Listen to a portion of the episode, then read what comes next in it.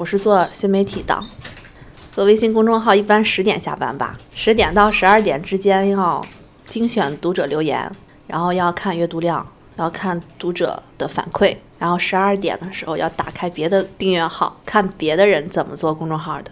一点的时候呢，大概会看一看现在的消费报告啊、消费趋势啊。两点到三点，我终于有自己的时间了，可以看一些自己感兴趣的东西。看理想电台，我是颠颠。开头这段或许不少人还有印象，在关于失眠的那期节目当中，这位凌晨三点钟才睡的理想国新媒体编辑让很多人非常关心，甚至有人去微博后台留言说：“小姐姐要注意身体，早点休息啊！”在这儿代他感谢各位的关心。不过不得不说，新媒体编辑早睡真的太难了。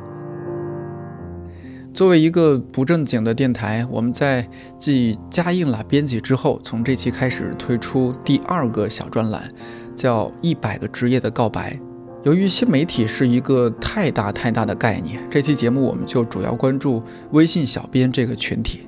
不知道你还记不记得，二零一一年微信诞生，二零一二年玛雅历法预言的世界末日没有到来，而今后将改变无数人命运或者生活状态的。微信公众号诞生了。二零一二年十二月二十一号，念叨着有种、有趣、有料的逻辑思维，推出了他第一期节目《末日迷信向死而生》。主讲人罗振宇在他的同名微信公众号上发出了第一条六十秒语音。二零一三年，我注册了微信。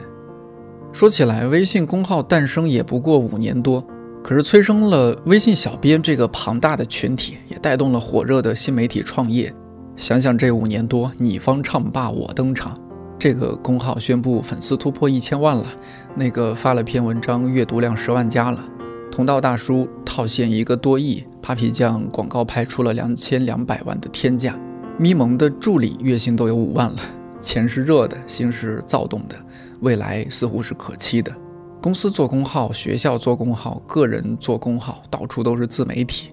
就像你打开微信公众平台主页之后看到的那句话：“再小的个体也有自己的品牌。”可能是因为我一直在出版传媒行业，在这种气氛当中，想当然的就以为绝大多数人对新媒体、对微信公号运营都是有所了解的。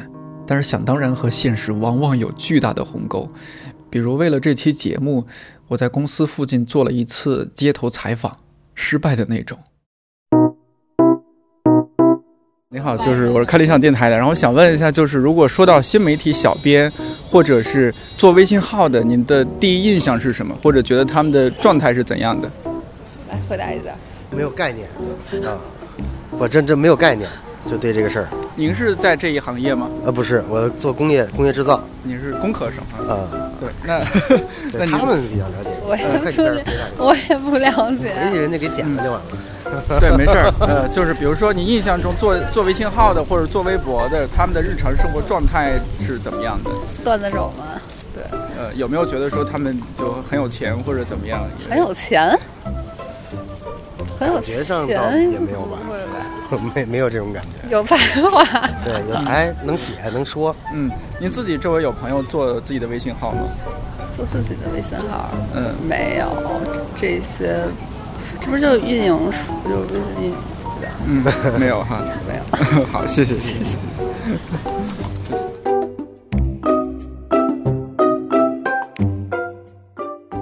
这个果然还是该听新媒体同事的建议，去三里屯做街头采访。这期的主要采访对象是看理想新媒体部门的三位同事。我知道他们并不能够代表整个行业的从业者，还有这个行业的全部状态。但只要是在这个行业，有些东西它就是相同或者相通的，因为他们真的很忙，时间没有办法凑在一起，我就先采访了其中两位，一位是动画片那期节目的嘉宾乔木，另一位是可以决定电台的节目是否可以在看理想微信推送的娜姐。你们觉得自己现在的发量怎么样？你看我们怎么样？我看起来不是特别乐观。真的吗？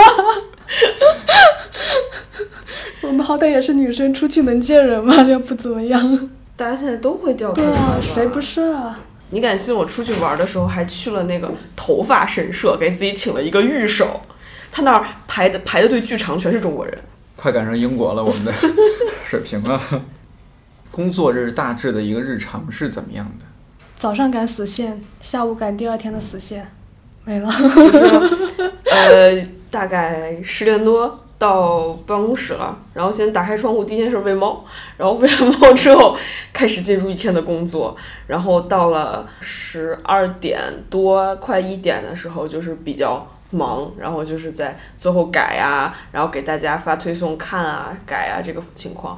然后我们公司的网每到这个时候就会崩掉，也不知道为什么，可能就是和我们过不去。然后呢，这个时候如果你出门的话，其他的部门已经开始陆陆续续的吃午饭回来，然后他们就说：“哎呀，还没吃午饭呀。”嗯，就是那个食食堂的师傅对待我们就有一种看珍稀动物的眼光。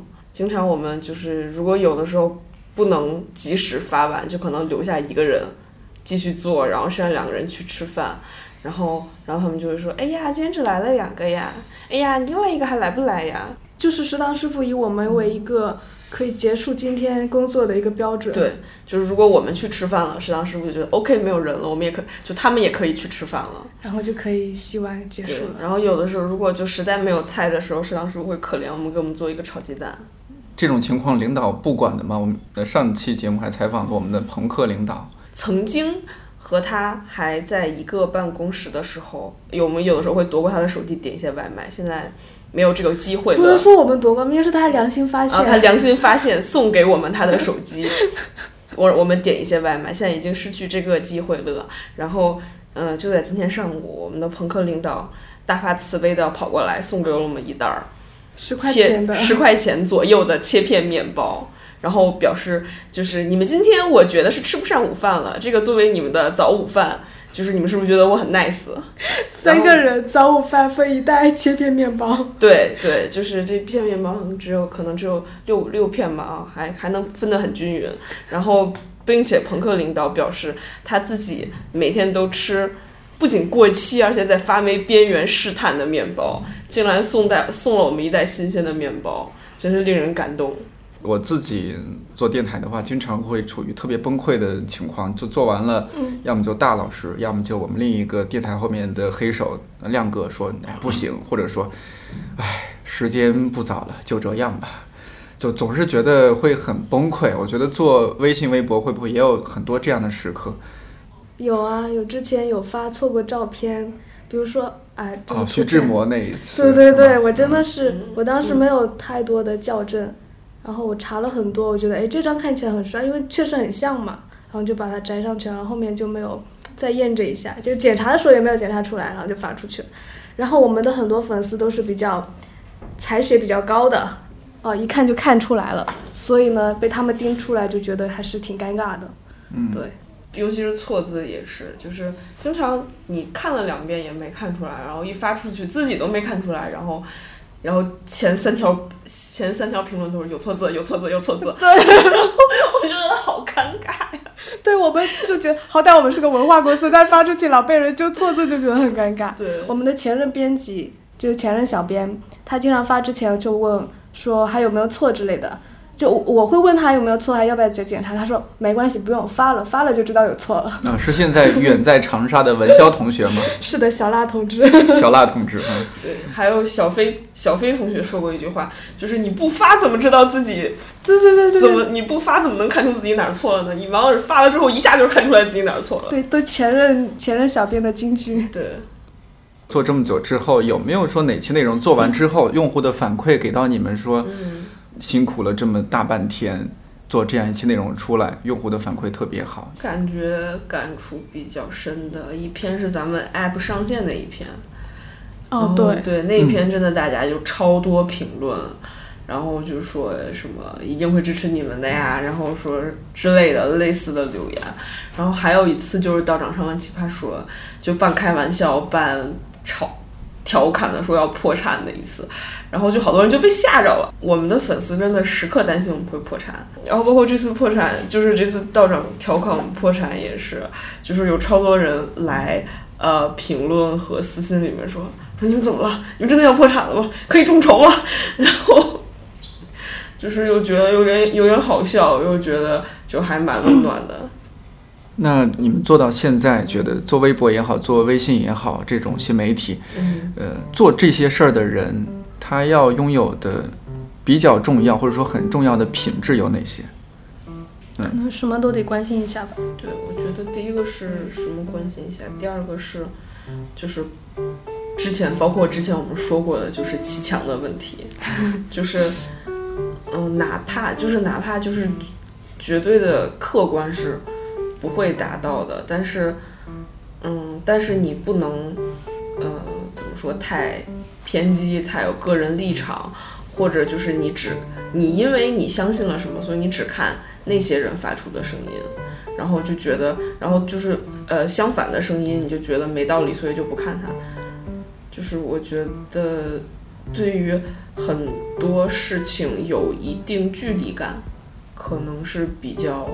需要的一个品质吧，对，就是尽量都了解，但又不能太介入，太入戏。对，就算是对，而且有一些内容就是你特别真情实感，那你还是不要写。就是有一，如果你个人情感色彩太重的东西，你写出来就很，可能就会很自嗨。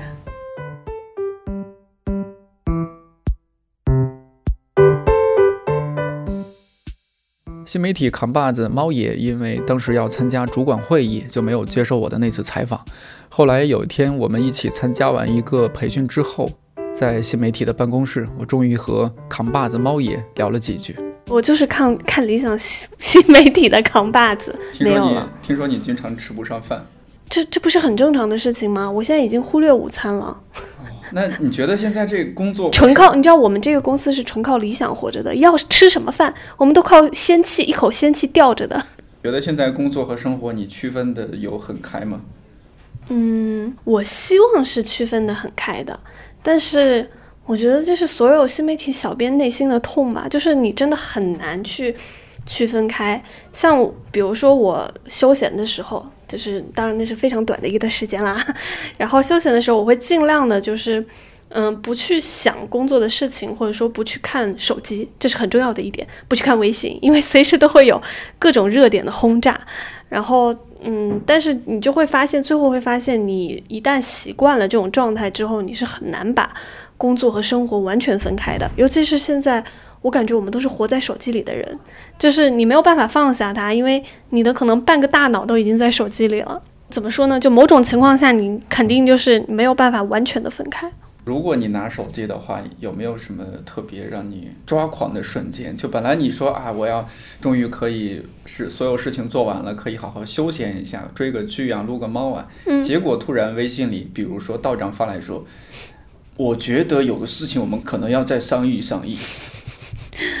就这么办，就是呃，我觉得我生活每一刻都挺抓狂的，只要我醒着的状态都很抓狂。呃，尤其新媒体吧，就是这块新媒体工作，比较跟跟别的工作来比的话，我的感觉就是说，你感觉二十四小时你都在运作，因为其实新媒体它是一个很复杂的一套。体系，而且尤其我们看理想的人又这么的少，所以其实很多工作都会要我们自己去完成啊什么的。像有的时候及时的这个用户的互动，然后筛留言、回复消息，不啦不啦不啦不啦，都需要就是你可能时刻都会有人来问询。所以就我个人的感觉是我每一刻都挺抓狂的。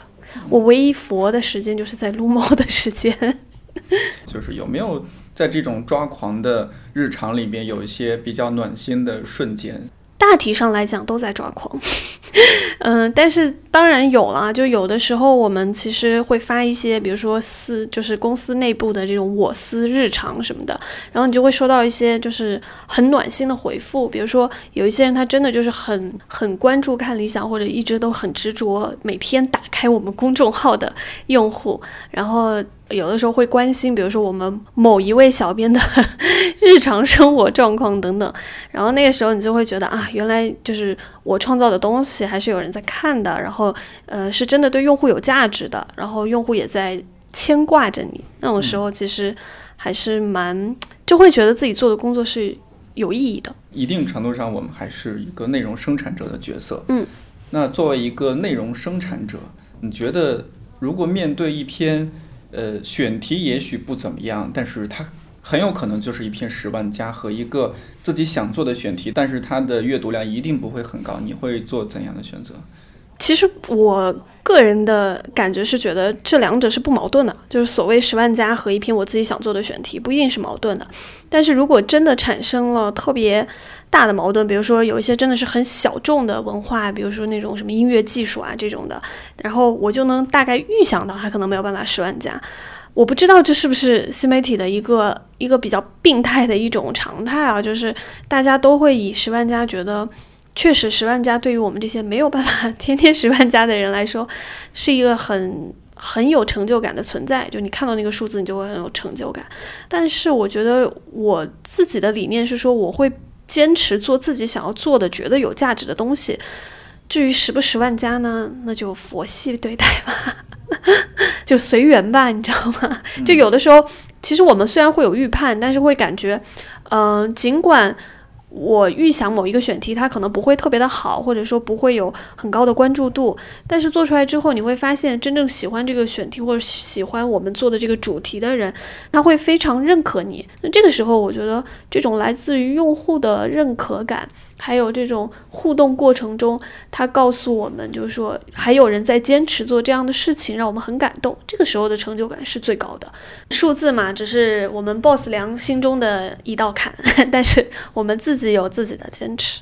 简单的说一下，就是现阶段你觉得工作中特别大的困惑和烦恼是什么？嗯，现阶段看理想的新媒体比较特殊的一点，它不单纯是一个内容生产者，它还承担了整个公司的一个宣传工作。那它就像看理想的一张名片，甚至就是一张脸面，就是你这个人是什么样的，这家公司是一个什么样的形象。可能公众号是一个特别直白的一个。直接跟用户去对话的一个呃形象存在吧，嗯，这个时候呢，其实考虑的方面就会各种各样。我们不能只生产内容，我们也不能单纯的去推广品牌，我们也不能单纯的卖货，对。所以这个时候怎么去平衡这个比例？什么时候该做呃品牌形象的事情？什么时候该生产有价值的内容？什么时候该？嗯，去帮比如说公司的啊咖啡啊红酒啊去做推广，这些都需要去平衡，因为呃很多时候我们的营销推广内容都会被用户吐槽，就说啊今天又在卖东西，又是一篇广告。那其实我们看到这这种内容的时候，其实挺伤心的，因为我觉得我们自己在做这些所谓红酒和。呃，咖啡的推广的时候，我们都是很用心的去想一些切入的角度，让大家能够接受我们的产品，甚至就是其实我们做咖啡也好，做红酒也好，我们做这些文创产品背后，不单只是在卖这个产品，其实背后是承载了一些看理想自己的一些对这种所谓消费品的一些理念的，比如说。比如说红酒市场也好，关于咖啡这个这种饮品背后的一些故事啊、文化呀，还有价值啊等等等等的这样的东西，所以每次被批评说啊又是一篇广告的时候，其实我们蛮伤心的。会觉得后悔入这一行吗？嗯，我后悔过很多次，就是很坦白讲，我真的后悔过很多次。大概现在还在后悔吧，就是每天都会，你知道吗？就是下班回家路上，在用刀扎自己，边扎边问我到底为什么要选这一行，我到底为什么要做新媒体？嗯，怎么说呢？就是会觉得有的时候会觉得很疲惫，因为。呃，新媒体本质上来讲，我们其实很多时候还是在做的是一个内容输出的这样的一个工作。那你每天都在输出，然后又因为新媒体有很多琐碎的一些比较杂的事情你需要处理，包括用户运营这样的一些内容。那这种情况下呢，你就会觉得你是一直不断在被消耗，就是你很难有时间，因为你呃你需要输出的话，你肯定要有一定。呃，程度的输入，但是会发现你自己这种获得输入的时间越来越少，然后更多的时候是在消耗你已有的一些 所已经具备的一些知识啊，或者内容也好，你这个过程其实很疲惫的。我有的时候就觉得自己像一支蜡烛，就是不断的被燃烧，照亮整个公司。我比较庆幸的是说，看理想的新媒体的话，会它其实不单纯只是一个新媒体的工作，就是不是大家想象的，你只是一个新媒体小编，每天就是排版啊、写文章啊，然后挑内容啊，等等等等。其实它涉及很多方面，包括就是说你的这种创意思维、营销思维等等等等，然后包括你的这种审美理念，你知道吗？就是每天都在不断的被挑战。你做什么选题，你选什么配图等等等等，这些其实都是一种对你自己审美的一种训练吧。我个人感觉，嗯。还有什么特别想表达的吗？劝一下那些 准备要从事新媒体行业的人，哦，快来加入吧！拉大伙入坑是我喜闻乐见的一件事情。不好意思，啊，我们这还招人吗？新媒体啊，招啊，一直都在招。哦，对，但我们的筛选条件比较严格，希望大家扛得住道长的压力。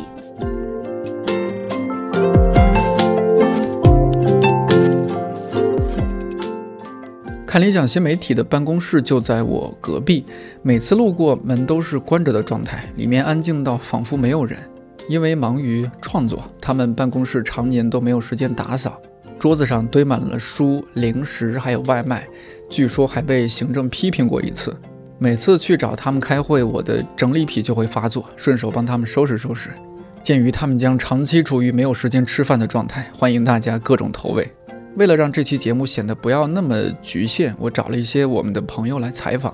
他们有的是在运营一个公司的微信号，有的是在做自己的个人微信号。其中一位个人微信号风格非常的哈哈哈，但是没有想到他竟然是个非常害羞的人，因为不好意思把自己的语音发过来，他竟然选择了谷歌翻译这样的方式。希望一会儿不要吓到你。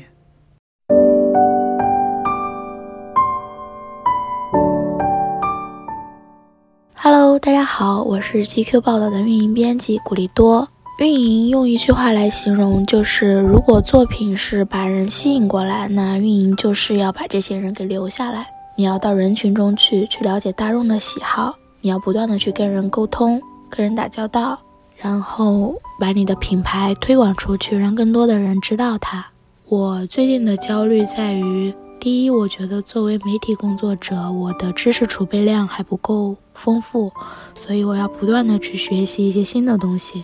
第二，在于数据的反馈，嗯，我的同事们他们都为自己的作品付出了很大的心血，所以如果没有得到很好的数据反馈的话，我会觉得是我的失职。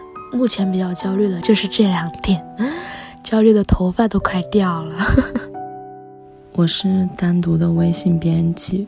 我觉得新媒体从业者的工作是需要无时不刻的关心世界正在发生什么。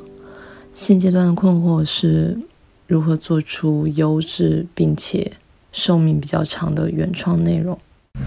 Hello，大家好，我叫刘可乐。我之前是东七门的非自由撰稿人。呃，东七门是奇葩说的微信。公众号，但是我刚刚从那里离职了，嗯，所以我现在也不知道干嘛，可能去酒吧驻唱吧。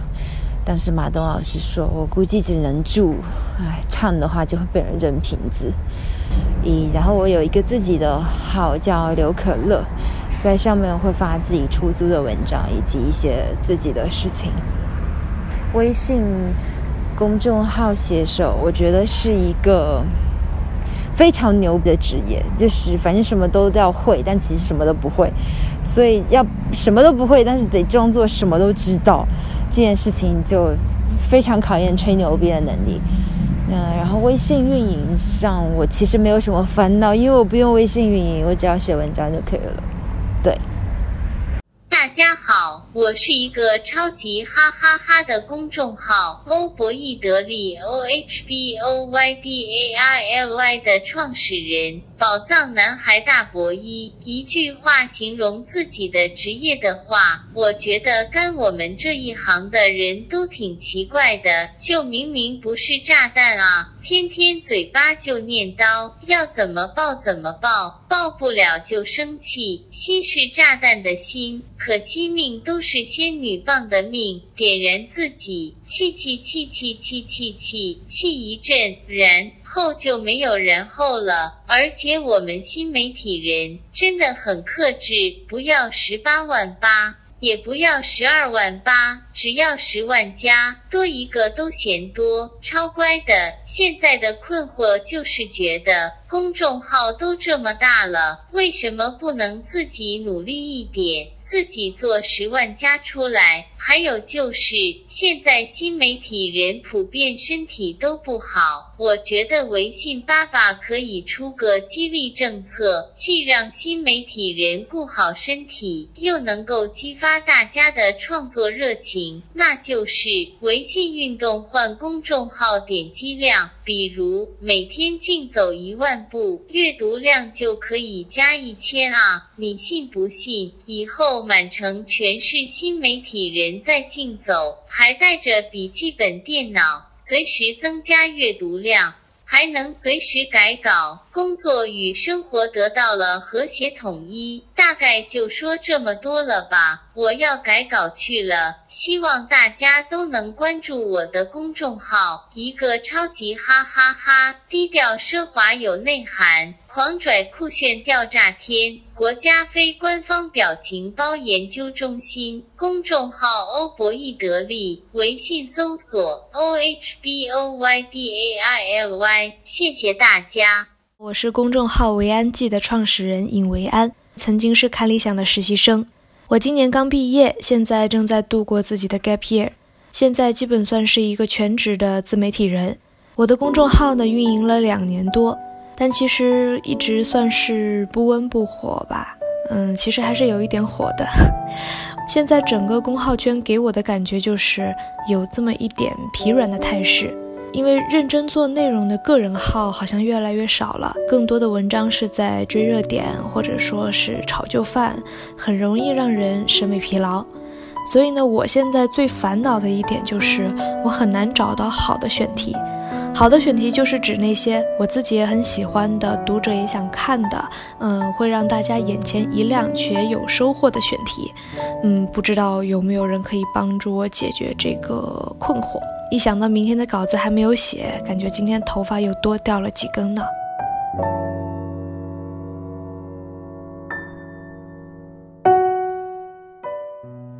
我自己在以前的公司也做过一段时间微信，他们说的一些内容我都有共鸣，呃，觉得自己知道的太少了，感到不断的在被掏空，或者焦虑的掉头发。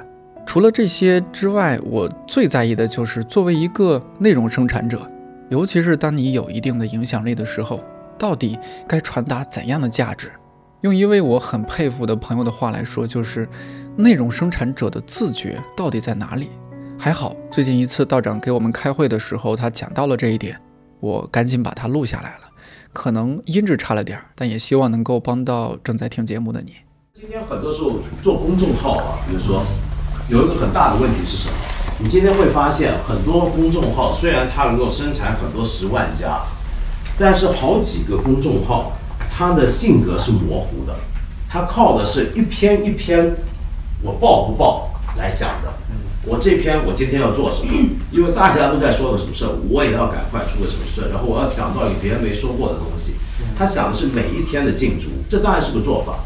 另一种做法，如果要长线经营公众号，是要树立一个忠诚的用户群的话，订阅群的话，我其实需要的是一个更清晰的一个形象感。就我无论谈什么问题，我都是这种面孔出现。我那一种有一种格调出现，然后因为这种格调跟面孔，使得有些事情大家很关心，我却不想谈，因为我不是这种品味的人，我根本不关心你们说的这些事。我知道这个东西今天很热，但我不会谈，为什么？因为那不是我，跟我无关。这种做法为什么说是适合价值输出的品牌呢？因为价值输出要能够有效的绑定一群很忠诚的认同这个价值用户群，你这个价值应该是稳定的。你不能今天说，呃，我是一个很诚实的人，明天我就变成一个很技巧、偶尔撒谎也可以的人。你必须要相信一个价值，就要维持一段时间，这是一个价值输出的公司的一个根本的品性。那所以建立在这上面，你创造出来这种。情感上、直观上的感觉也要相对稳定，它是可以变，但那个变是渐变，那这样子才叫做一个有价值输出的公司。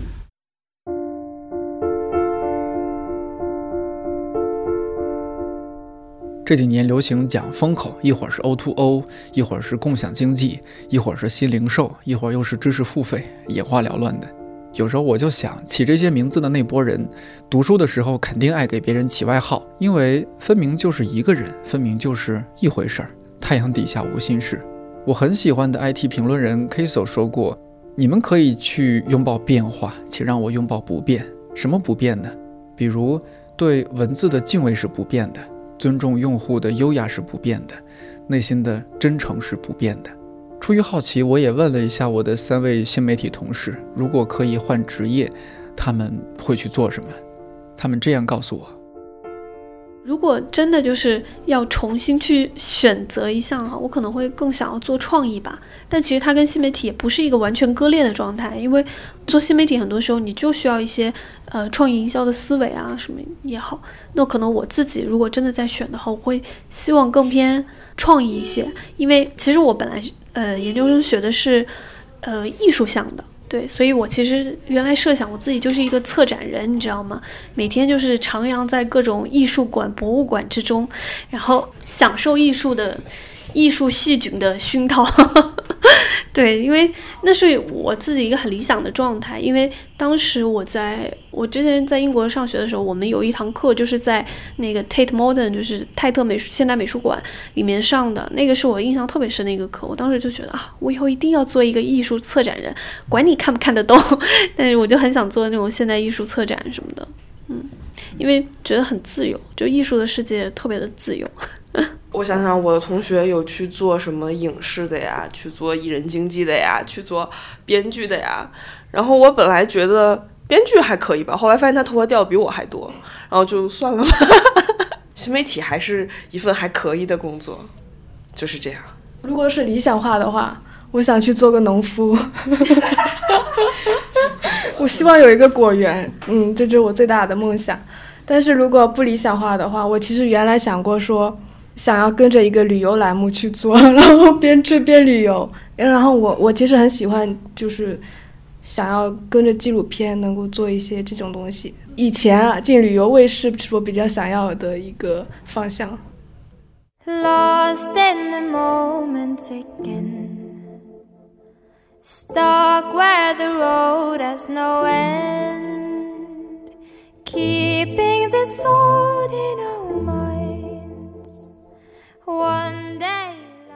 有时候觉得这个世界正在越来越丰富多样，可有时候又觉得我们同质化的很严重。我觉得可能性对于人来说是特别重要的事儿。不知道听节目的你正在从事着怎样的职业？如果你愿意，欢迎你在评论区或者后台给我们留言，说不定下个采访对象就是你。希望这期新的专栏没有让你感到很失望。看理想电台，我是颠颠，祝你早安、午安、晚安，我们下期再见。